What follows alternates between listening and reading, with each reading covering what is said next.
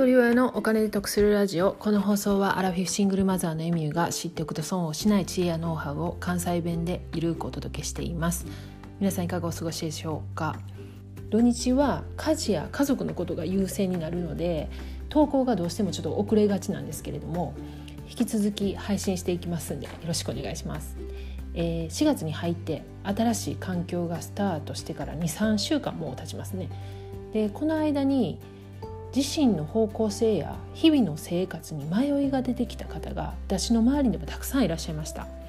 慣れない環境での生活ですからストレスも多くなりますし生活のリズムが整うまで時間も必要です。ただメンタル的にも辛そうな人があまりにも多く重なったので何か共通する原因があるんではないかなと思って調べてみました。すでにご存知の方も多いとは思うんですけれども私のちょっと備忘録のためにもあの記録しておきたいんで季節の変わり目が体に影響することとその対処法をご紹介します。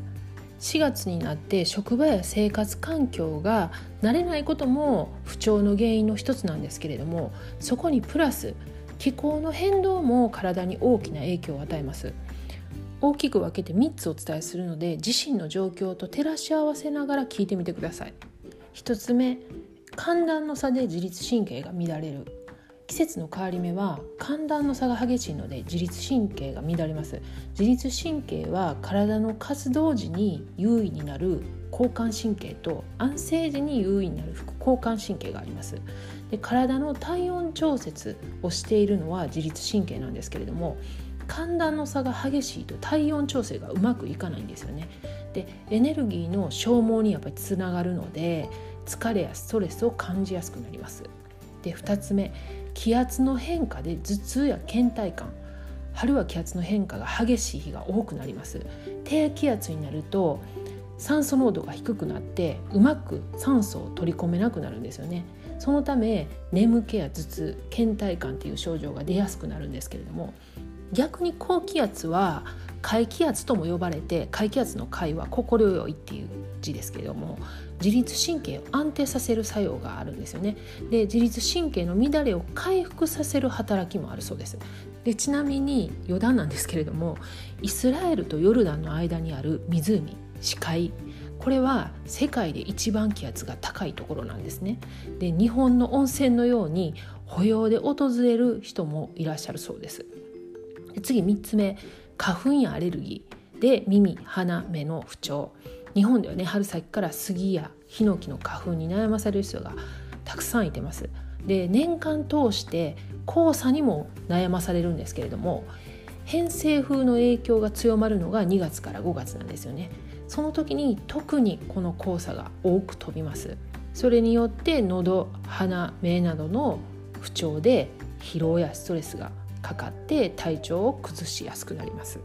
これらの影響によって体が不調になるともちろんメンタルがいい状態なわけないんですよね普段から自身の体としっかり向き合っていれば体の影響でメンタルがやられているのか精神的なことが要因なのか原因を見分けられることができるんですけれども毎日忙しく時間に追われてると体の不調を気づいてあげられないんですよね。で年齢を重ねると体が衰えてる分ね不調に気づきやすくなるのでそう考えると一長一短というかプラマイゼロというか何て言うんですかねこういう時のうまい言い回し方って教えてほしいんですけれどもまあ年を重ねるのもね悪くないなって思います。で季節の変わり目のその不調を乗り越える方法としてはもう本当に一般的に言われている睡眠運動食事お風呂で事前の知識と早めの対応かなと思います。でお風呂なんですけれどもこれやっぱりお風呂にゆっくり浸かるとか体温めるっていう習慣は日本ならではなんですよね。で私もハンガリーで生活しててもうずっとシャワーなんですけれどもやっぱりね日本人なんでおお湯に浸からないとこう疲れが取れない気がするんですよね。なのであの時間に余裕がある時とか体が本当に疲れてたまらん時とかはあのバスタブにお湯張ってお風呂に入ってました。で事前の知識と早めの対応っていうのは今お話ししたことを事前に知ってるだけで事前に対応もできますし、まあ、体調不良になった時にむやみに不安にならなくて済みます。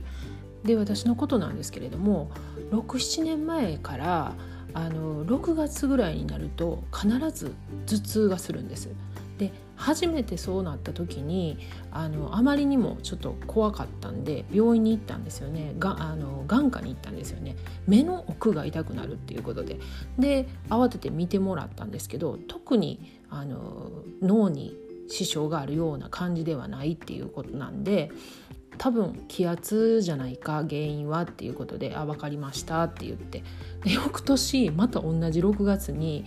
頭痛がしてでもね前の年のことすっかり忘れてまた眼科行ったんですよね。目の奥痛いって言って。そしたら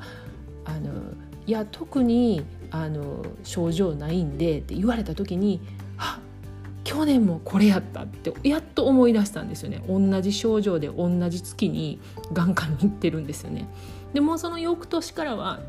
さすがに覚えてたんで頭痛してもあこれ気圧やねんなって分かったんですけれどもそういうことも、まあ、事前に知っておくことであそろそろ来るなっていうのも分かるんでその時にはその無理をしないあのスケジュールだったりとか、まあ、事前に睡眠の環境を整えるとか早めに対応することによって